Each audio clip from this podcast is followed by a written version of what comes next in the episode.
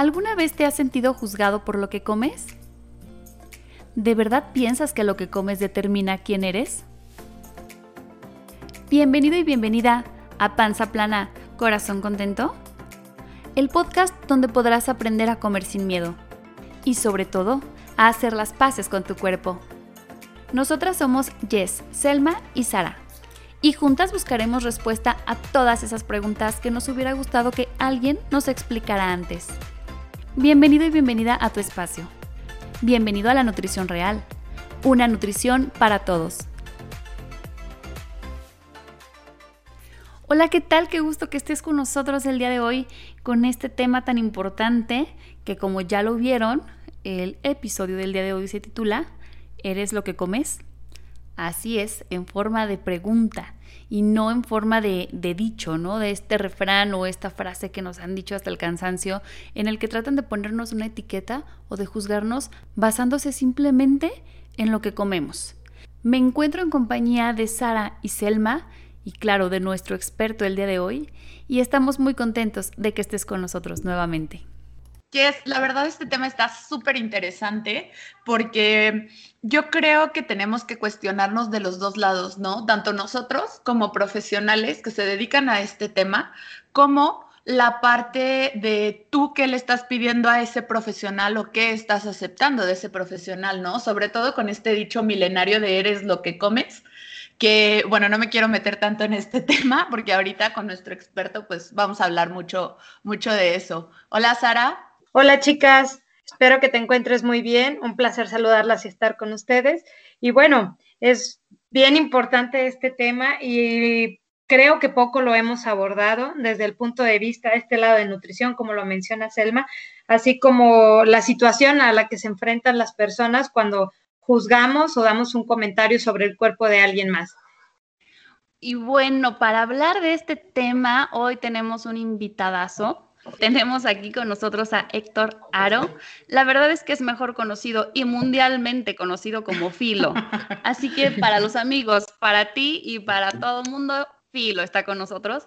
Él es psicólogo y estoy muy orgullosa de que parte de sus actividades, de sus múltiples actividades, es eh, ser parte de la formación de nuevos nutriólogos y nuevos psicólogos. Y esto me enorgullece porque realmente necesitamos un cambio de, la forma de ver la nutrición y de la forma de tratar eh, a las personas, no solo hablando de nutriólogos pacientes, sino de persona a persona. Y bueno, siempre tiene unas ideas interesantes. Cada que hablamos con él, de verdad que algo se nos queda tatuado por ahí en el cerebro y genera un cambio muy positivo. Y por eso estoy muy contenta de presentar el día de hoy a Filo. Bienvenido, Filo. Muchísimas gracias por la invitación. Un placer acompañarlas en su podcast, en su grabación y muy feliz de convivir con ustedes. Muchas gracias, gracias a ti por estar. Y pues bueno, cuéntanos un poquito, háblanos desde tu punto de vista de como psicólogo. ¿Qué opinas de este dicho de, eres lo que comes? ¿Cómo nos marca? Si realmente somos lo que comemos, platícanos un poquito de esto. Bueno, definitivamente sabemos que ah, la alimentación, la nutrición nos modifica y nos modifica mm, corporalmente, pero también nos modifica a nivel psicológico. Y eso también es muy importante. Habría que cuestionarnos un poquito si uno es lo que come o si solo somos lo que comemos. Y esta pregunta es importante porque creo que los seres humanos somos multidimensionales. No solamente somos nuestra alimentación, también somos lo que pensamos, lo que sentimos, quienes nos rodean y por supuesto la cultura en donde estamos inmersos. En México, bueno, tenemos una cultura muy interesante. Incluso el Día de Muertos, lo que nosotros pensamos, ah, que tiene que ver con una convivencia importante, es esto de preparar comida sabrosa, rica, grasosita, ¿no? Y ponerla en el altar porque tenemos la creencia de que con las velas, el cempasúchil, nuestro familiar regresa, come y se va. Entonces estamos en un país en donde le damos de comer incluso hasta, hasta los muertos y les damos lo que nos gusta, ¿no? Harina y salsa, que yo creo, creo que toda la comida mexicana se puede describir muy bien, ¿no? Somos harinófagos por naturaleza. Entonces, adaptarnos a esta situación nos coloca en un primer momento complicado porque cada día festivo tiene una garnacha. Mm, la mayor parte de las reuniones ah, van y están en torno a la comida y a la alimentación de las personas. Tenemos dichos como las penas con pan son buenas, etcétera, etcétera, que nos rigen, ¿no? De alguna manera cómo estamos predispuestos a esta cuestión de, de comer, de consumir, por encima de la limitación o la regulación. Pero va todavía más allá, porque finalmente cada uno de nosotros tiene una perspectiva de sí mismo. Y dependiendo cómo tenga esa perspectiva de sí mismo, mm, es que resulta más sencillo o no someterse a un régimen alimentario específico si yo considero que soy una persona atractiva o quiero incrementar esa eh, cualidad en mí, pues entonces puede ser que yo me someta a un régimen alimentario, a pesar que voy a tener que enfrentarme a un mundo cuando lo haga. Mm, la misma gente que quizás me decía, oye, ya estás muy panzoncito, oye, ya no estés comiendo eso, oye, bájale a tal cosa. El día que yo me someta a un régimen alimentario y vaya a la misma reunión, porque voy a tener que seguir yendo a reuniones o a convivencias, a pesar de, ah, me van a decir, ¿Cómo que no te vas a comer esta rebanada de pizza? ¿O cómo que no te vas a traer esta chela? Es mi cumpleaños, es nada más una. ¿Cómo no vas a convivir conmigo de esta forma? ¿Cómo no vamos a exponernos todos a lo mismo? Entonces, pues resulta una, una discusión bien interesante entre esta búsqueda de nuestra autoestima, nuestra identidad, que el régimen alimentario puede y forma parte de, y la lucha que vamos a tener con nuestro contexto y con nuestra identidad que finalmente en el proceso alimenticio va a estar en constante cambio. Oye, Filo, y aquí se me viene a la mente un, un, ejemplo que ya habíamos platicado alguna vez, en el que cuando vemos a una persona flaca comerse una dona, por poner un ejemplo, es frecuente que, que le hagan comentarios como, ¿cómo puedes estar tan flaca si estás comiendo una dona? O al revés, ¿sí? Si no está flaca y está comiendo ensalada, entonces, ¿cómo? ¿Pero por qué no estás flaca si comes ensalada o si comes lechuga? Y la verdad es que esto no tiene nada que ver. Y puede ser una causa eh, luego del miedo a empezar, ¿no? Porque claro, cuando empezamos a cambiar hábitos y cambiamos nuestra alimentación y, elegimos alimentos de mejor calidad, etcétera, etcétera, eh, muchas personas pues pueden voltear a vernos y decir, oye, pero ¿qué onda? Si estás comiendo verduras, ¿por qué no estás flaca? Es como si hubiera una discrepancia entre lo que como y mi físico. Y si no corresponde o no embona para la sociedad, por decirlo de alguna forma, entonces me juzgan, me critican y pues me da pena.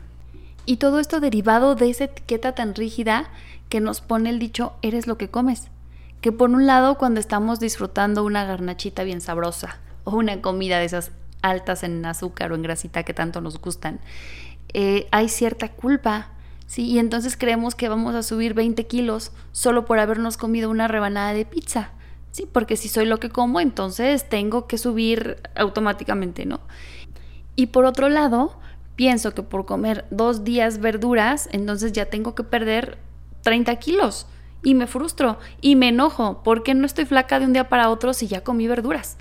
Entonces, creo que esto de eres lo que comes nos trae locos porque a fuerza queremos encasillarnos en cierto peso o cierta imagen corporal, este, simplemente por lo que comemos y pues, pues no es así, ¿verdad, Filo? Y aquí es complicado porque casi todas las personas, todas las personas en general, vivimos cargados de ah, suposiciones, prejuicios, juicios de valor. Y nuestro cerebro salta a conclusiones de manera rápida porque para eso está diseñado. Entonces, cuando aquello que nosotros vemos no corresponde a lo que nosotros sentimos que debe ser, o que se comporte como corresponde a lo que nosotros ah, consideramos en esta normalidad ideal, y es que la gente delgada come cosas de gente delgada y la gente que tiene sobrepeso come cosas con sobrepeso, nos causa cierto grado de choque. Entonces, es muy normal, la mayor parte de la gente tiene prejuicios ah, sobre el respecto y a veces, desafortunadamente, no puede evitar externarlos, lo cual pues, genera una dificultad quizás para las personas que están viviendo este proceso, que es muy importante para ellos a considerar que en este momento de reconstrucción son más importantes sus propias creencias y objetivos que los prejuicios ajenos, porque siempre hay prejuicios ajenos. siempre va a haber gente que tenga ganas de opinar sobre cómo nos vemos, sobre si estamos haciendo lo que nos corresponde, si estamos comiendo como debemos, aun cuando nosotros tengamos muy claro que mucha de esta gente en realidad tampoco tiene autoridad moral para decirnos cómo comer o cómo vivir. Finalmente creo que ah, cuando nosotros nos enfrentamos a estas caracterizaciones, mm, que es algo que también está dentro de la cultura, ah, es una parte importante del trabajo que se realiza con el paciente, es nos vamos a enfrentar a un mundo entero para lograr esta transformación. Vamos a enfrentarnos a un montón de prejuicios, vamos a enfrentarnos a que tu familia te ofrezca comida que quizás no puedas comer o que te enojes porque ellos sí pueden comer determinadas cosas y tú no. Nos vamos a enfrentar a estos estereotipos importantes cuando vayas al gimnasio, cuando vayas a ejercitarte, etcétera. Y todas estas circunstancias en realidad nos tienen que importar muy poco porque la transformación es tuya.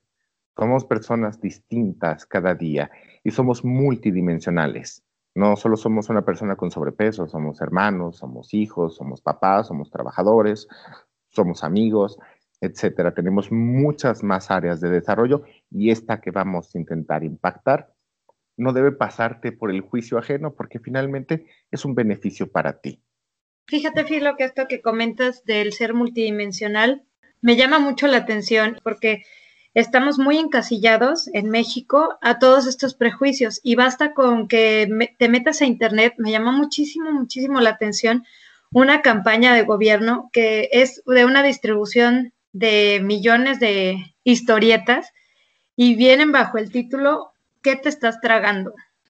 No sé si lo han escuchado, pero así, eh, se pretende educar en, esta parte nutricional con este título tan fuerte. O sea, a mí me parece que es eh, bastante agresivo porque nos está enfocando a todo esto de lo que hemos hablado.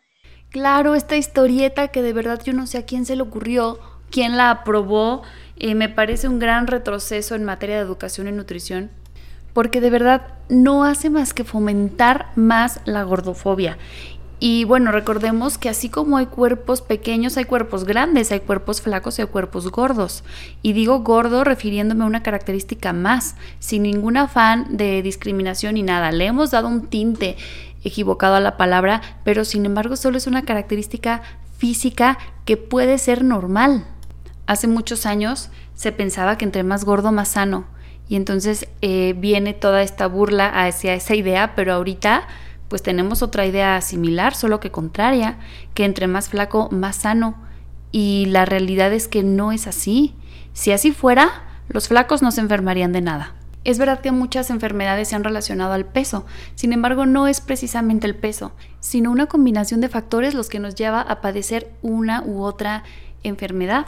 Y en este cómic incluso se menciona como uno de los diálogos de recuerda que somos lo que comemos.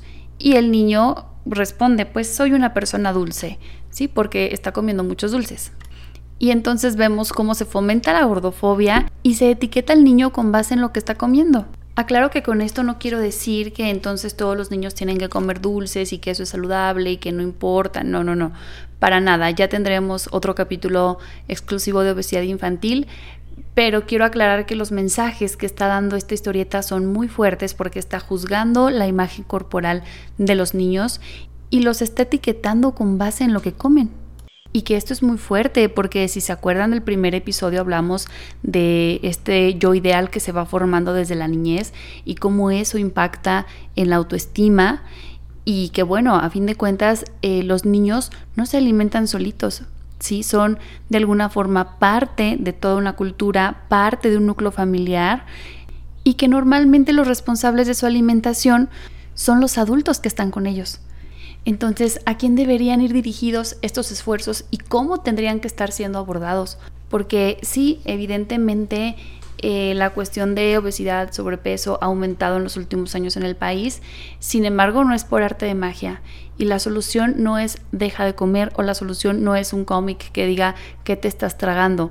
Se nos han repetido hasta el cansancio una serie de hábitos saludables, sin embargo se nos olvida que el ser humano es un ser social, que es un ser multidimensional. Y seguramente si las estrategias hasta hoy no han funcionado, hay algo por ahí que se nos está olvidando tomar en cuenta. Me gustaría que nos comentaras por qué hemos engordado tanto, o sea, qué nos ha llevado a, tener estos índices tan altos. Este, bueno, ya habíamos hablado, bueno, de la importancia de la cultura y que sí tenemos una cultura hasta cierto punto besogénica, sin contar además la situación actual de la pandemia que estamos viviendo, que nos forza a veces a un, hipersedentarismo que puede estar impactando de manera directa. Lo cierto es que nosotros ya sabíamos desde hace 10 años que una enorme cantidad de la población sufre, sufre de sobrepeso y obesidad, amén de otras enfermedades crónico-degenerativas. Pero aquí vienen unos recursos interesantes. Este 70% de la población, según marca la Ensanud, resulta que es eh, las personas que tienen sobrepeso obesidad, que también son las personas que desarrollan enfermedades crónico-degenerativas como diabetes, hipertensión, mm, enfermedad renal, pero además corresponden también a ese 70% de mexicanos que viven eh, en la pobreza o en escasos recursos, que no siempre tienen este, las mejores herramientas o el conocimiento entero para poder protegerse y proteger su salud y la de su familia. Entonces resulta muy interesante porque finalmente lo hemos visto con esta pandemia, ¿no? Hay una indicación que dice, no salgas de tu casa porque te vas a exponer, hay un virus matón que te mata en 15 días, en menos. Y la gente sigue saliendo. Y la gente sigue saliendo precisamente, y si se fijan de los pocos espacios que están abiertos, pues tiene que ver con esto de comer, con esto de restaurantes, con esto de ir a ver a la familia para el pastel, para la cena, para la reunión, que parece ser ¿no? parte integral ¿no? de nuestra propia formación y de nuestra vida y que hay mucha gente que dice, no tiene caso no vivir la vida, o sea, no tiene caso sobrevivir en la casa si no puedo convivir o comer con la gente que yo quiero. Entonces es muy interesante porque son personas que tienen, a veces no tienen las herramientas necesarias para defenderse y nuestra tarea como profesionales del área de la salud es precisamente ayudar a estas personas que no tienen todos los conocimientos a empezar a tomar decisiones importantes sobre su cambio de vida. Y tradicionalmente, en la formación de nutriólogos, cuando yo empecé a trabajar con ellos, se plantean una serie de estrategias muy interesantes, pero desde mi punto de vista un tanto cuanto limitadas. Por ejemplo, la mayor parte de los nutriólogos sale ¿no? contemplando un menú alimenticio, un régimen de cinco tiempos, desayuno, colación, comida, colación y cena con este margen de dos horas entre cada una para el proceso digestivo. Y un excelente cálculo de equivalentes que necesita la persona, pero hay que reconocer que en primera tienen trabajos de ocho horas, de 12 horas, mm, tienen además que regresar a la casa, a cuidar a una familia, etcétera, a hacer de comer para todos, y aquí es donde entramos en un problema grande. Un régimen alimentario individual para estas personas es limitante porque de ese régimen alimentario, de lo que invierten en este régimen alimentario individual porque todos tenemos necesidades nutricias distintas, los niños, los jóvenes, los adultos, los abuelos, tienen que comer toda una familia. De este régimen alimentario individual, tiene que comer toda una familia. Entonces está bien difícil que exista, ¿no? Una familia que logre ir con el nutriólogo y le hagan el régimen al hijo, el régimen a la hija que es adolescente, el régimen a la señora, ¿no? Que tiene 30 años, el régimen al señor que tiene 40, el régimen al abuelo que tiene 50, porque aunque nos quede claro que todos tienen necesidades nutricias distintas, la neta en México comen todos con el mismo salario. Entonces, tratar de impactar de manera directa, mm, ¿cuántos de tus pacientes o cuántos, les digo a mis alumnos, cuántos de los pacientes crees que salgan de la primera sesión con el nutrólogo con el conocimiento de qué es un equivalente? ¿Cuántos? ¿Cuántos salen con ese conocimiento cuando todo su menú está basado en él? Y que bueno, tendemos a programar, ¿no? Considerando que nosotros podemos establecer este menú en estos cinco tiempos y hacer la distribución en el menú ejemplo, pensando que las personas son robotcitos y van a seguir ese régimen tal cual al pie de la letra. Y pues ahí es donde los nutrólogos cuando salen al campo del real topan con su primera pared bien grande con esta multidimensionalidad, donde ese paciente es mamá y tiene que hacerle de comer a todos con el mismo régimen, además es trabajadora y además invierte ocho horas de su día en estar en el trabajo, y no sé cuánta gente tenga chance, no sé, en la zona industrial o en trabajos que son así extenuantes, de decir, híjole, ya pasaron dos horas y tengo que hacer mi colación de almendras ah, y de blueberries, medio disparado por ahí. Muchos muchos plantean la estrategia del el régimen alimentario ah, que establece, ¿no? A veces una serie con suerte y si te aman, una serie de ejemplos que tú puedes seguir en la semana. No obstante, ¿qué tanto de ese régimen alimentario le permite a la persona decidir sobre su propia alimentación? Aquí es donde viene la pregunta interesante, ¿no? Si uno es lo que come, el que controla lo que comes, llámese nutriólogo, bariatra, nutricionista, dietista, pues termina controlando quién eres o cree que se puede controlar quién eres. Y aunque ciertamente la alimentación nos transforma, nos cambia, el cambio de hábitos pues definitivamente impacta a todas las personas a mi alrededor, pues debería ser un poco más consensuado, debería darle más la posibilidad al paciente de decidir, oye, ¿de verdad me quiero transformar en esto? Y por lo mismo que dices, es muy difícil decir, tienes que contar, tienes que saber que es un equivalente, tienes que contarlo y tienes que organizarlo, tienes que contar calorías, o sea, eso ya vimos que, no, no es funcional. Ahora, eh, retomando esto que dices, sí, el nutriólogo va a decidir lo que eres. Muchos pacientes llegan esperando que sí, que el nutriólogo cambie lo que son, porque creemos que cambiando nuestra comida vamos a tener más valor o vamos a ser más felices porque entonces ahora voy a ser flaco y no es así. Y nosotros como profesionales tenemos que tener mucho cuidado porque en el momento que tú das una indicación rígida que no se adapta a las necesidades de tu paciente, la persona al momento de no cumplirla por su naturaleza de sus actividades o, por cualquier razón que no estuvo en tus manos, puedes sentir que te está fallando. Fíjense que aquí, este, ay, bueno, yo vamos empezando y yo siento que ya me está explotando la cabeza, ¿no? O sea, con todo esto que estamos hablando, eh, porque porque justo como mencionan, este, el tema de me, le estoy fallando a la persona que me está ayudando, ¿no? O sea, que, que bien es algo que mencionaba Filo de la, la, sociedad obesogénica y que al mismo tiempo es bien obesofóbica, ¿no? Entonces, eh, bueno, incluso cuando yo estaba estudiando, este, tuve una maestra que me decía, es que, es que luego el paciente, este, pues no puede pagar, ¿no? O sea, sobre todo cuando veíamos como ya un poco de alimentos más específicos, ¿no? Que obviamente son caros, ¿no? Entonces me decía, a mí no me estás pagando por hacértelo barato ni sencillo, a mí me pagas por calidad. Entonces ahí hay como una distorsión completa de todo el contexto, ¿no? Y cómo las dietas se vuelven y los planes de alimentación y, lo que tú quieras, que, es algo que a final de cuentas te puede ayudar o no ayudar, está muy lejos de todo el contexto, o sea, se vuelven irreales, ¿no? Y justo ahí caemos de nuevo en el que de todos los planes de alimentación que se siguen, pues más del 95% está fracasando, ¿no? Creo que también eso emocionalmente es un tema de que lo intentas, lo intentas, lo intentas, lo intentas y siempre fallas y mejor decides no intentarlo. Cuando es algo que no está en tus manos, o sea, les digo, me está, esto me está volviendo loca, ¿no? Porque pues de los dos lados es complicado. Sí, Selma, yo quiero aportar ahí también un comentario de esto que cómo nos exigen tener algún estándar de, de tamaño o de complexión, pero voltearse al entorno, digo, basta con ir a un supermercado. O sea, esta sociedad obesogénica, te quieres velto, pero tú vas al supermercado y lo que más encuentras es ultraprocesados. Poco ya poco se ha retomado estos ingredientes con los que preparaba la abuela, se ha reducido, por ejemplo, eh, las compras de azúcar, pero porque ya compras cosas más ultraprocesadas. Entonces, como esto mismo nos exige tener un cierto cuerpo, pero a la vez tenemos como toda esa apertura de un montón de cosas que no son buenas para el cuerpo, ¿no? Ya estoy hasta enojada. O sea, que estamos hablando ya estoy así que no, no, ya.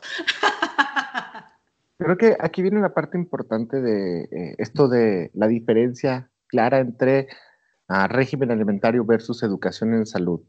Desde un punto de vista psicológico, ya está más que estudiado que todo régimen alimentario restrictivo genera, primero, conductas alimentarias de riesgo y si esas conductas alimentarias de riesgo se sostienen en un tiempo determinado, generan un trastorno de la conducta alimentaria.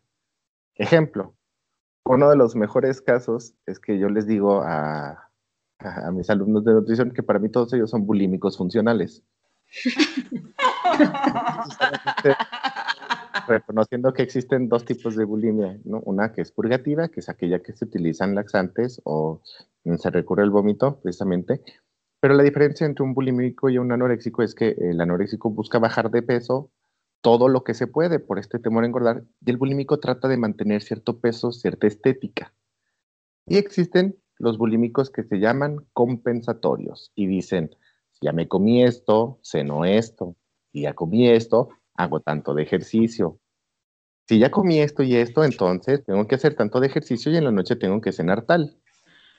Ya entienden por qué les digo que son dos, tres compensatorios. Entonces nos damos cuenta que nosotros tratamos de establecer un régimen alimentario en la consulta y que por supuesto en el relativo mejor de los casos la persona entonces ah, adquiere ¿no? este compromiso con el nutriólogo o con la nutrióloga y eso depende muchísimo de la conexión humana de la adherencia al tratamiento que tenga el, el, paciente precisamente con esta nutrióloga o nutriólogo dice yo me voy a rifar por ti, una vez que logras ese clic, esa transferencia entre los dos, puede ser entonces que aparezcan estos sentimientos de culpa y estos sentimientos de malestar cuando no sigues del todo el régimen alimentario. Y más si además el nutrólogo nutróloga te dio una serie de, de marcas específicas para seguirlo. Y aquí es donde viene un cuestionamiento bien interesante. ¿Ustedes conocen algún paciente que se aviente 12 sesiones nutricias? ¿12 sesiones con el nutrólogo a lo largo del año? Está difícil, ¿verdad? Está difícil porque nosotros entonces llega el paciente y nosotros le aventamos el régimen a la primera, entonces la persona empieza a seguir el régimen, empieza a tener resultados.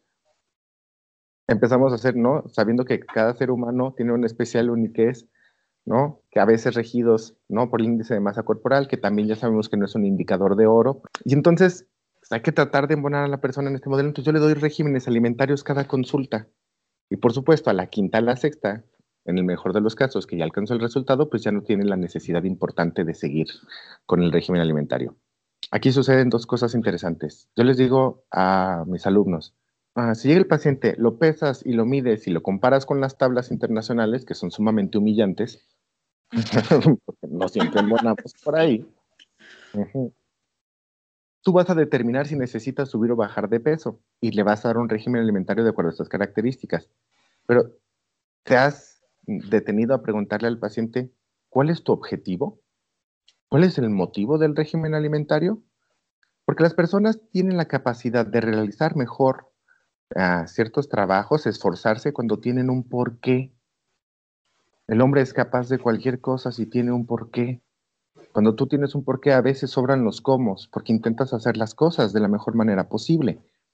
Entonces, generalmente te van a decir, ay, es que Ah, tengo una boda, tengo una reunión, tengo una competencia, es que ya estoy más pasadito de peso. Y entonces viene esta pregunta interesante. Decirle, ¿quieres que te dé un régimen alimentario para que tú puedas lucir ese vestido que tú quieres en la boda? ¿O quieres que te eduque en nutrición para que tú puedas decidir qué vestidos ponerte en las bodas que quieras el resto de tu vida? Cambia. O sea, nos quedamos todas así como, wow, o sea, de cómo modificas la pregunta, ¿no? Claro. Es, como lo importante. Y también como que entiendan esa parte, ¿no? Que nosotros, más bien no es que no puedan entenderlo, sino que nosotros logremos transmitírselo. Y que tiene con una escuela mm, tradicional de nutrición en donde Claro, el paciente tiene que salir con un régimen alimentario de sí o sí en la primera consulta y también han educado a los pacientes a considerar que eso es nutrición. Y entonces se vuelve difícil porque tú puedes tratar de seguir un régimen alimentario, pero ¿quién se avienta un régimen alimentario perfecto durante todo un año? Está bien difícil. Si no tienen vigorexia, si no tienen ortorexia, está bien difícil que alguien tenga ganas de vivir con el mismo régimen alimentario durante toda su vida lo cual hace que haya mucha deserción en los pacientes nutricios y que sería muy diferente si nosotros consideráramos educar en salud al paciente. Y entonces se pierde esta continuidad. Y entonces las personas salen sabiendo hacer regímenes alimentarios que pueden llegar a fracasar porque además te estancas, tu cuerpo tiene una enorme capacidad de adaptabilidad, no puedes tener el mismo régimen alimentario durante todo el año y la gente empieza a estancarse y empiezan a veces a abandonar el tratamiento o incluso recurrir nuevamente a que les pongan uno nuevo y siguen sin decidir qué comer, que además el no seguirlo, sobre todo si tuviste buena transferencia con tu nutriólogo, genera sentimientos de culpa, genera sentimientos de malestar, sentimientos de minusvalía y que entonces, no sé si les ha pasado que alguna vez quedan mal con alguien y en lugar de marcarle y decirle, ay, perdóname, te fallé, aquí estoy para la próxima, dices, ay, no, qué pena, mejor no le marco ay, no, qué pena, mejor la evito, ¿no? Dicen que es más fácil a veces dejar de hablar que pedir perdón, lo cual no es nada recomendado, pero pues es algo que no voy a juzgar. Yo lo he hecho también. está cada vez más trabajo ir con el nutriólogo, porque además tienes todos estos sentimientos de culpa, porque no estás siguiendo un régimen. Y qué culero, ¿no? Que tus sentimientos de culpa tengan que ver con no estoy pudiendo seguir un régimen alimentario, en lugar de decir, güey, no estoy aprendiendo a comer. Oye, fíjate que Perdón que te interrumpa, Phil. A mí me gustaría aquí como mencionar una experiencia. ¿Cómo tenemos tan arraigados esos, esas ideas, ¿no? De eh, nutriólogo es como dieta restrictiva. Porque llegó una paciente, estábamos trabajando bien. A mí, en lo personal, me gusta mucho que aprendan, porque le digo, no vas a estar con nutriólogo toda tu vida. Entonces, vamos aprendiendo aquí en la consulta ciertos conceptos o ideas. Pero me encanta que o sea, más bien no me encanta, me sorprende que llegó la paciente y me dice, es que, pero con pena, así de, es que fue cumpleaños de mi hijo y me comí una rebanada de pastel. Y yo, tranquila, no pasa nada, o sea, no pasa nada. Y eso es a lo que nos vamos a enfrentar, como lo mencionabas al principio, vas, vas, es, es, la comida es un foco de convivencia social, ¿no? Entonces es cómo a, pesar de que es la primera vez que van al nutriólogo, ya traen esta idea de yo, yo ya tengo idea qué puedo comer y qué no puedo comer, y si lo como, llego con mucha vergüenza y lo digo, y a veces no lo dicen, ¿no? En ese sentido, este, creo que tenemos un papel muy importante en recalcarle a las personas que esto de la formación de hábitos ah, requiere reforzadores y castigos son parte de un programa conductual para lograr hacer que la persona modifique sus conductas. Reforzador es, por definición, todo aquel elemento que me permite incrementar una conducta. Y el castigo es todo aquello que me permite extinguir o reducir una conducta. ¿Cuántas veces te propones, si vas a seguir trabajando con régimen alimentario, agregarle el alimento favorito del paciente? ¿Cuál es tu comida favorita? Los chilaquiles. Bueno, Vamos a tratar de cuadrar un régimen alimentario para que puedas disfrutar de los chilaquiles en algún punto. Sale, es terrible ir a la primera sesión con el nutriólogo, que además, bueno, te cuadra según lo mejor que puede. Obviamente no incluye todos este tipo de alimentos, bajo la creencia a veces de que pues, nos vamos a descontrolar cuando los tengamos. Y entonces le dices, ¿y cuánto tiempo tengo que seguir este régimen alimentario? Y te dicen, ah, es para siempre, chiquito, porque vamos a cambiarte hábitos alimenticios, no solamente tu conducta de comer. Entonces sales de la consulta del nutriólogo que pudo haber durado unos 45 minutos, coquetos, y sales con un papel en la mano y la consigna de que tienes que cambiar para siempre. O sea, imagínate que alguien que tuvo 45 minutos de tratarte ya te dijo que no vas a volver a ser tú y por supuesto en el régimen alimentario no tienes nada de lo que te gusta. ¿Cómo sales con la vida con este papel lleno de comida saludable? Ajá, suponiendo ¿no? que vas a poder comer eso y cuando les dices, oiga, y las hamburguesas y las pizzas, y bueno, más bien todo lo que usa mi familia para comer todos los días y convivir no está en el régimen. ¿Qué hago con eso? dicen, bueno, pero, o sea, no lo veas así. Te puedes dar un gusto de vez en cuando puedes a veces, ¿no? Si sigues el régimen alimentario, incluir este alimento o puedes comer esto, o te puedo dar un día libre, o te puedo dar una comida trampa, pero así es como vas a tener que seguir el resto de tu vida, porque son hábitos. Qué importante es esta flexibilidad que debemos de tener como nutriólogos, porque a final de cuentas todo es parte de una negociación, una negociación con el paciente que está dispuesto a poner mucho de su parte y que es una persona multidimensional. No solamente es lo que come, sino hay que tomar en cuenta gustos, costumbres, la situación laboral, situación familiar. Y bueno, entre todas estas, estas cosas que hay que tomar en cuenta, nos topamos con una más, que es la pandemia. Que esta pandemia que nos ha afectado a todos y que parece que no tiene nada que ver con esto, pero sí, sí tiene todo que ver.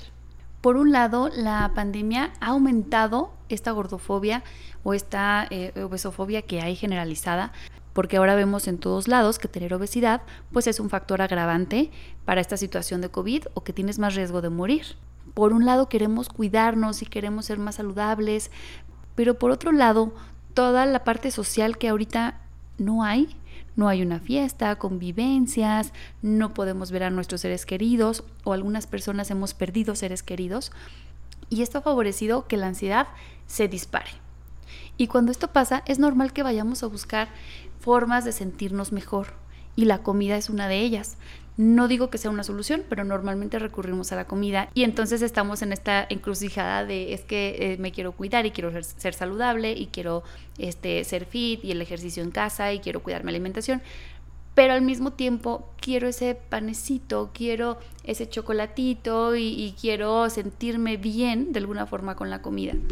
Y cuando sentimos que ya hemos comido mucho y que probablemente ahí la ropa ya no nos queda, queremos ir al nutriólogo o nutrióloga buscando que nos dé la dieta más restrictiva posible para dejar de comer por ansiedad. Pero pues esta no es la solución. Platícanos, Filo, ¿cómo esta pandemia ha afectado la parte de la ansiedad y qué papel ha jugado la comida? Bueno, nadie estábamos preparados para la pandemia. Hace unos 10 años, coquetamente, en el 2009, tuvimos o sufrimos de nuestra primera pandemia, que fue la influenza N1H1. Y sí, nos sentenciaron a cierto arraigo domiciliario, pero por supuesto no fue ni cercano a lo que estamos enfrentando ahora. Ya a partir de ese entonces se descubre la importancia que tiene la nutrición en todas estas cuestiones de evitar padecimientos crónico-degenerativos que facilitan la mortalidad de dichas enfermedades. Entonces, mm, se ha empeñado muchísimo, se ha hecho muchísimo en materia de nutrición en el país, más casi que en cualquier otra área de la salud. Vemos que desde entonces ah, se formó la carrera de nutrición en San Luis Potosí. Ah, existe un nutriólogo en casi todos los centros de salud comunitarios, incluso también en el IMSS, en el ISTE se abren plazas para la nutrición. Mm, se hace esta discusión y esta dialéctica importante sobre el etiquetado de los alimentos y que afortunadamente gracias a la pandemia se entendió mucho la dificultad de esto y, que se forma este nuevo etiquetado en base de sellos a la alimentación que nosotros estamos recibiendo. Eh, hay muchos apoyos para desayunos saludables o desayunadores comunitarios. Entonces, se le ha apostado eh, la elaboración misma de la Ensanud, o sea, se ha apostado muchísimo a la nutrición desde los últimos 10 años, más que cualquier otra carrera, más que en cualquier otra área de la salud. Pero aún así, cuando llega esta pandemia y nos encierra, ah, por primera vez nos hace enfrentarnos a un mundo de posibilidades, la primera es que nuestra salud en general se ve deteriorada. Ah, algo que, bueno, desde mi área es importante empezar a destacar es que nuestra salud mental, que interviene de manera directa en nuestra salud alimentaria, también se vio perjudicada. Hay una serie de ansiedades importantes por la falta de empleo, por la disminución de los mismos, por la letalidad del virus, por la salud de nuestros familiares, por todas estas fiestas, reuniones o vida que sentimos que no estamos teniendo y que nos llena de una serie de huecos y de vacíos que quizás la comida forme parte ¿no? de una estructura importante para llenarlos. No porque eso sea saludable, sino porque ¿qué más hay? Nos hizo ahora enfrentarnos a los profesionistas a intervenciones virtuales, en donde no siempre tenemos la manera directa de utilizar nuestros instrumentos con el paciente, pero también nos impide a veces tener esta conexión humana de manera directa con ellos, lo cual vuelve todavía más complicado el proceso de la intervención nutricional y psicológica y de las demás áreas. Y además, no sé si les ha pasado a ustedes, voy a utilizar una técnica que se llama normalización para ti y para tu auditorio. Y creo que responde un poco a esta pregunta. No sé si les ha pasado, pero últimamente es normal que tengamos insomnio. La mayoría. En algún punto de la noche se nos va el sueño, nos cuesta mucho trabajo dormir. Es normal últimamente sentirse triste, sentirse solo, sentirse que la vida no vale mucho la pena. Es relativamente normal. De repente compensar ciertos vacíos con la comida y, o de repente, ¿no? Intentando hacer mucho ejercicio para tratar de resolverlo. Es normal a veces estar irritables con las personas que ya estuvimos encerradas durante todo un año o con otros. nos digan, ay, te faltó aquí, y digas, ya sé, no les doy gusto a nadie con lo que hago. Es relativamente normal mm, haber aumentado un poco de peso o haber disminuido un poco de peso. Y todo esto es normal porque nos está pasando a varios, nos está pasando a todos. Y si esto es cierto, quiere decir al final del día que no estás tan sola ni tan solo. Habemos muchos luchando con la pandemia y estamos haciendo lo mejor que podemos. Nadie nos preparó para la salud mental que nos, se nos iba a venir abajo, ni tampoco para esta salud alimentaria, que por ende también se ve disminuida. Eh, la idea de hacer este ejercicio y seguir un régimen alimentario para tomarte tus fotos en tu casa, donde tienes el resto de las fotos y presumirlas, se vuelve cada vez mm, menos interesante o aportativo, ¿no? Entonces creo que un primer asunto es mm, ser un poco más comprensivos con los pacientes, pero también con nosotros mismos. No, nadie estaba preparado para enfrentar esta situación y creo que la mayor parte de las personas la está enfrentando lo mejor que puede. Dos, no está solo, no está sola, pide ayuda. Un profesional del área de la salud, un nutriólogo, un psicólogo, un médico, son tus mejores aliados en este momento para conservar lo mejor que tienes, para disfrutarlo en algún momento, porque no hay ningún mal que dure 100 años. Eventualmente vamos a volver a vivir, eventualmente vamos a tener que hacer nuestras cosas, eventualmente hay que agarrarle el gusto por lo que hacemos de manera diaria y cuidar tu salud también es una pauta importante para empezar a cuidar a los que tienes a tu alrededor. Ya no estamos hablando de una salud individualizada, de un régimen alimentario individual o de la salud mental de un solo paciente. Es, hay que tratar de repartir este conocimiento, que está bien difícil, ¿no? Que cinco años de formación queden claros en 45 minutos de consulta, pero es importante que repartamos el conocimiento que tenemos para que la población beneficie a sus familiares y a su entorno directo, a la gente que también está atrapada con ellos en la pandemia.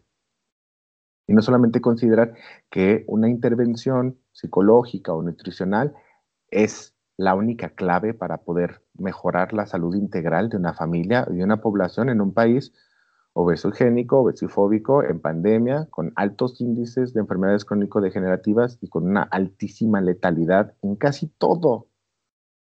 Cuidarnos, querernos un poquito más, es un trabajo que quizás a la relación que tengas con este profesional del área de la salud, independientemente cuál sea, mm, puede ser la clave o la llave para que podamos sentir que alguien está ahí para nosotros y entonces tener la motivación necesaria para empezar estos cambios que son importantes. Hay que preguntarnos mucho cuáles son nuestras metas, y sé que este año nos estos últimos años nos han enseñado que quizás las metas a largo plazo o a mediano plazo pueden ser complicadas y pueden cambiar, pero tener objetivos de lo que queremos o soñamos no es tan difícil. Permite que este profesional del área de la salud y permítele a tu paciente ser alguien en tu vida, que yo creo que es la clave más importante para lograr hacer un cambio constructivo en las personas. Entender que va a haber alguien ahí que no solo tenga el conocimiento, sino además vaya a tener el cariño, la comprensión, la paciencia y las herramientas para decirte, no funcionó así, bueno, ahora lo vamos a intentar así. No funcionó así, bueno, ahora lo vamos a intentar así. Si tú no te rindes, yo no me rindo contigo. Estamos juntos en esto, estamos juntos en esta pandemia y aún cuando hay muchas conductas alimentarias o psicológicas de riesgo en casa, si tienes contacto con un profesional del área de la salud, tienes una herramienta para salir de ellas. Vamos a pensar que existe ah, los sentimientos de ansiedad que todos llegamos a tener y todos podemos experimentar en cualquier momento de nuestra vida, que presentan cierto ah, temor a lo que viene a futuro. La ansiedad proviene, según un psicólogo muy famoso llamado Albert Ellis, de una serie de pensamientos que él denomina irracionales son pensamientos que no se pueden probar, son pensamientos que tienden a irse a futuro y que pues no tenemos forma de saber cómo va a ocurrir. En el trastorno de ansiedad, estos pensamientos intrusos ah, invaden a la, a la, persona de manera constante por la falta de producción de dopamina y de serotonina y que es importante antes de considerar si esta ansiedad es los sentimientos que naturalmente estamos experimentando todos por la pandemia o si ya es un trastorno específico. Algo que nos puede servir para saberlo es la duración o la intensidad de estos pensamientos. Si te están generando mucho conflicto con, contigo mismo y con los demás, si de repente tienes ya varios días que no puedes cambiar tu estado de ánimo, pues es importante acudir con un profesional de la salud mental, de preferencia con un psiquiatra que ayude a regular eso con medicamentos y quizás cabe meter el gol de decir, mm, personas que no conocen un poco sobre esto del tratamiento psiquiátrico, ¿Cuánto te tardas en tomarte una pastilla cuando te duele el estómago, cuando tienes gastritis, cuando tienes no cistitis? ¿Cuánto te tardas? Bueno, los medicamentos psiquiátricos son similares. Es un tabú pensar que, ay, no, porque voy a ir con un psiquiatra y va a decir que estoy loco y me los voy a tener que tomar toda la vida. Y entonces, no, o sea, te los tomas el tiempo que dura la enfermedad porque es una enfermedad y luego recuperas o recontinúas con tu vida. Si tuviste un muy buen tratamiento psiquiátrico y psicológico, no hay necesidad de pensar en que vas a depender de medicamentos toda la vida. Pero es importante que consideres esta opción. Si no es este padecimiento y son estos sentimientos generalizados de ansiedad que casi todos estamos experimentando, los identificamos con pensamientos a futuro. Ejemplo, premonición. Es la idea que tú crees que sabes que va a pasar a futuro. Y a veces nuestro cerebro, como es un órgano lógico, acomoda estos pensamientos y dice, ay, claro, ya se enojó conmigo y entonces me dijo, tenemos que hablar. Ya, ya terminamos, va a ser para siempre. No. Nuestro cerebro, las cosas generalmente están peor en nuestro cerebro que en la realidad. No va por ahí. No tenemos forma de saber del todo el futuro, ni saber que las cosas van a ser o van a terminar de cierta forma. Y si vas a calcular que tu futuro tiene circunstancias negativas, pues acuérdate que hay otro 50% de probabilidades de que sean bastante buenas o mejores que como ya estaban. Mm, pensamientos dicotómicos. Siempre, nunca, todos, nadie, todo, nada, bueno, malo, correcto o incorrecto, generan muchísima ansiedad. Cada vez que nosotros utilicemos en una oración estos pensamientos, estamos cometiendo un error cognitivo grave y nos estamos generando ansiedad y sufrimiento. Siempre me va mal, no, no es siempre. Puede ser la mayor parte de las veces, puede ser bastante seguido, pero no es siempre. Hay momentos en los que vas a pasarla bien. Deja de concentrarte en los negativos. Tenía una paciente que llegó a mi consultorio y me decía, es que nadie me quiere. Tiene que haber alguien. No, de veras, nadie me quiere. Todos me maltratan. Bueno, chingada madre, ¿y quién te maltrata menos? ¿No? ¿Quién de todos es el que te maltrata menos? Entonces ya por fin, ¿no? La paciente también se alcanzó a reír un poco y decimos, ah, también hay excepciones que confirman la regla. Aguas con estos pensamientos dicotómicos, telepatía, que es la capacidad que nosotros creemos de saber qué piensan o sienten los demás de nosotros. Seguramente piensa que soy mala, piensa que soy malo, piensa que no siente que soy una persona que no sabe seguir su régimen alimentario.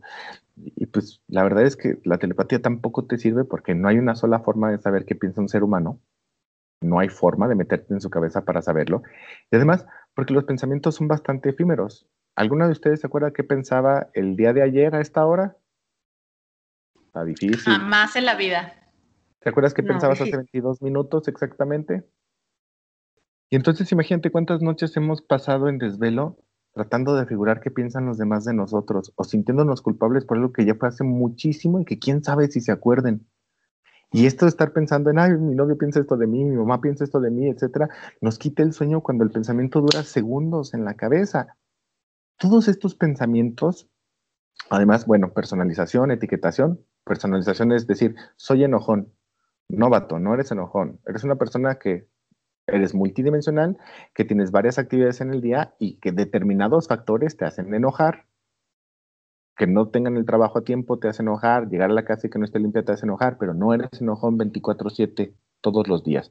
Es lo que ustedes mencionaban mucho sobre esto de la sociedad obesofóbica. El siguiente error cognitivo se llama etiquetación y nos hace creer en sentencias y decir, ah, esa persona es gorda, esa persona es tonta, esa persona es floja, esa persona es... Y también es un error cognitivo grave porque esa persona no es eso todo el tiempo, es muchas más cosas es mamá, es papá, es hermano, es hijo, es trabajador, es empleado. Y puede ser que haga alguna tontería de vez en cuando, o generalmente cuando estés tú presente, pero eso no la hace una persona tonta. Etiquetar a la gente o personalizar es creer que vivimos bajo cierta sentencia, cierto adjetivo calificativo y que ese nos define de manera permanente cuando todos los días estamos en constante cambio. Nuestras células no son las mismas de ayer a hoy. Y probablemente con una correcta alimentación nuestras células no vayan a ser las mismas. Entonces, considerar que tenemos un proceso de transformación continuo, mm, etiquetar a la gente o creerse un adjetivo calificativo está sobrevaluado. El éxito, ni el poder, ni ninguna de estas cosas son una constante en la vida de alguien, ¿no? Todos tenemos que estar haciendo cosas de manera diaria para convertirnos en quienes queremos ser. Y estos pensamientos generan precisamente este sentimiento de malestar que la angustia se siente generalmente en el cuello o en la boca de eh, el pecho, ahí arraigado donde tenemos cerca del corazón, y genera un vacío muy grande y se siente como tal, se siente como si te agarraran, no sé, el corazón y lo apretaran duro. Y entonces, lo que podemos hacer para tratar de tener ah, un poco más de control tiene que ver con nuestras respiraciones, claro, con tratar de luchar contra estos pensamientos con lógica. ¿Qué pruebas tienes de que eso que tú piensas es cierto?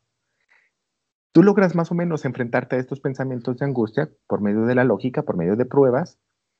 Puedes disminuir tus niveles de ansiedad, además de la respiración. Pero eh, personas que no tienen estas herramientas tienden a tener la necesidad de rellenar ese hueco que se siente y se siente de manera fisiológica. No es nada más, ah, me imagino que me siento mal. No, se siente la sudoración en las manos, las ganas de salir corriendo, se siente eh, como falta la respiración, se siente este hueco y esta presión. Y finalmente el comer nos permite tener esta ¿no? conducta rumiante y que nos permite ir disminuyendo a veces estas cuestiones de la ansiedad, concentrándonos más en lo que estamos masticando que en aquello que pensamos que el sabor, que la palabilidad del alimento, etcétera, tienen ese poder de generarnos una distracción cognitiva de nuestros pensamientos, sobre todo estos que son intrusos, invasivos y además son bastante diabólicos porque nos generan ansiedad. Buscar otra cosa que hacer, sobre todo una actividad mecánica, ya sea respirar, lavar los trastes, recoger el cuarto, hacer ejercicio, mm, ver la tele, ¿no? Ayuda a generar estas distracciones cognitivas que no tendrían que estar completamente encaminadas a la alimentación. No obstante, a mí me queda muy claro que estamos haciendo lo mejor que podemos para enfrentar esta situación. Y cuando tú no tienes mm, una salud mental adecuada, y que en este momento, ¿quién podríamos decir que la tiene así? Estos pensamientos te devoran la mayor parte del día y entonces pues solemos tener esta clase de conductas compensatorias que nos permiten salir como del quite de ese momento. Entonces, Creo que es importante explicarle a tu auditorio que esto es completamente natural. No obstante, hay herramientas mejores. No obstante, hay contacto con profesionales del área de la salud que permitirían que quizás encauzaras esta ansiedad a hábitos que son mucho más benéficos. Finalmente, cada crisis es una oportunidad de automejora, de hacer las cosas de manera diferentes y mejores. Y una crisis de ansiedad no es diferente puede ser una pauta importante para que te contactes con el profesional adecuado y conviertas de eso en un hábito que sea mucho más benéfico y generoso para ti y para los tuyos. Fíjate, qué, interesante, porque muchas veces cuando estamos eh, nosotros inmersos a lo mejor en esa situación, no lo vemos desde esta perspectiva, ¿no? Entonces, el ya por lo menos tener esta pauta, por así decirlo, de poder pensar o de poder saber, ¿sabes qué? No soy el único al que le pasa, nos está pasando a todos en este momento y hay alguien que me puede ayudar. Eh, creo, creo que te da mucha luz, ¿no? O te abre mucho el panorama hacia qué podemos hacer después, ¿no? Y, bueno, yo, yo sé que se van a estar dando cuenta a lo largo de todos estos eh, capítulos que el chisme es nuestra pasión y que podríamos irnos horas y horas y horas hablando del mismo tema. Pero bueno, ya, ya manera como un poco de cierre, yo creo que algo muy rescatable de todo, todo, todo lo que hemos estado hablando es que, y, bueno, que lo vemos ahorita, ¿no? Como bien dices, como lo vemos muy tangible, no que nunca haya estado, sino más bien hasta ahora nos estamos dando cuenta, como este tema de la paz mental, Filo, y cómo la hemos abandonado o cómo no le damos la importancia necesaria. Y también que mm, desde antes de que entráramos en todo este proceso de la pandemia y que ya llevamos un año y bla, bla, bla, bla, que subimos de peso, que si no subimos de peso, o sea, todos estos juicios de los que estuvimos hablando, que no un plan de alimentación o una dieta valen tu paz mental bajo ningún motivo, ¿no? esta parte como de ir cambiando este paradigma tanto de este lado, o sea, del lado de los profesionales que estamos abordando este tema y hasta qué punto nosotros acabamos con esa paz mental y tanto del otro lado, ¿no? O sea, ver que si no va por ahí, yo también puedo cambiar este tema y tomar otro tipo de lecciones y decir, ¿sabes qué? La neta no me late, está cañón, trabajar así y buscar otra perspectiva, ¿no? Buscar otro tema y hasta qué parte yo como paciente o yo como persona que vivo a dieta constante o que quiero cambiar, estoy permitiendo también esto, ¿no? Creo que el trabajo interdisciplinario es bien importante, o un trabajo multidisciplinario es importante. Siento que los nutriólogos y los psicólogos somos primos hermanos en, este, en esta guerra, y que yo sí lo quiero llamar así, es una guerra, una guerra contra las farmacéuticas, una guerra contra estas empresas traslacionales que venden refrescos, que venden papitas, y que los únicos que estamos en medio somos los profesionistas, somos la gente que estudió, somos la gente que nos estamos enfocando al área de la salud. Estamos en medio de una guerra en donde existen estos monstruos que lucran con el proceso de salud y enfermedad de la gente. Creo que es un buen momento para considerar que nuestras intervenciones deberían lograr no solamente una correcta salud fisiológica y psicológica y alimentaria, es trabajar en mejorar muchísimo para tener otra calidad de personas, otra calidad de contexto y que en México hace muchísima falta. Totalmente de acuerdo, Filo. Y queremos agradecerte todo esto que nos has compartido. Creo que para nuestro auditorio eh, es muy valioso. Y eh, queremos eh, preguntarte también a ti que nos estás escuchando si tienes dudas, si te gustaría que Filo profundizara en un tema específico de todo lo que estuvimos hablando, escríbenos a nuestras redes, nos encuentras como Los en Nutrición y también puedes visitar nuestra web www.losenutrición.com para escribirnos, contactarnos y volver a tener a filo pronto, tratando de hablar mucho más a profundidad de todo este tiempo, eh, de todos estos temas que nos dan mucha tela de dónde cortar. Hasta la próxima.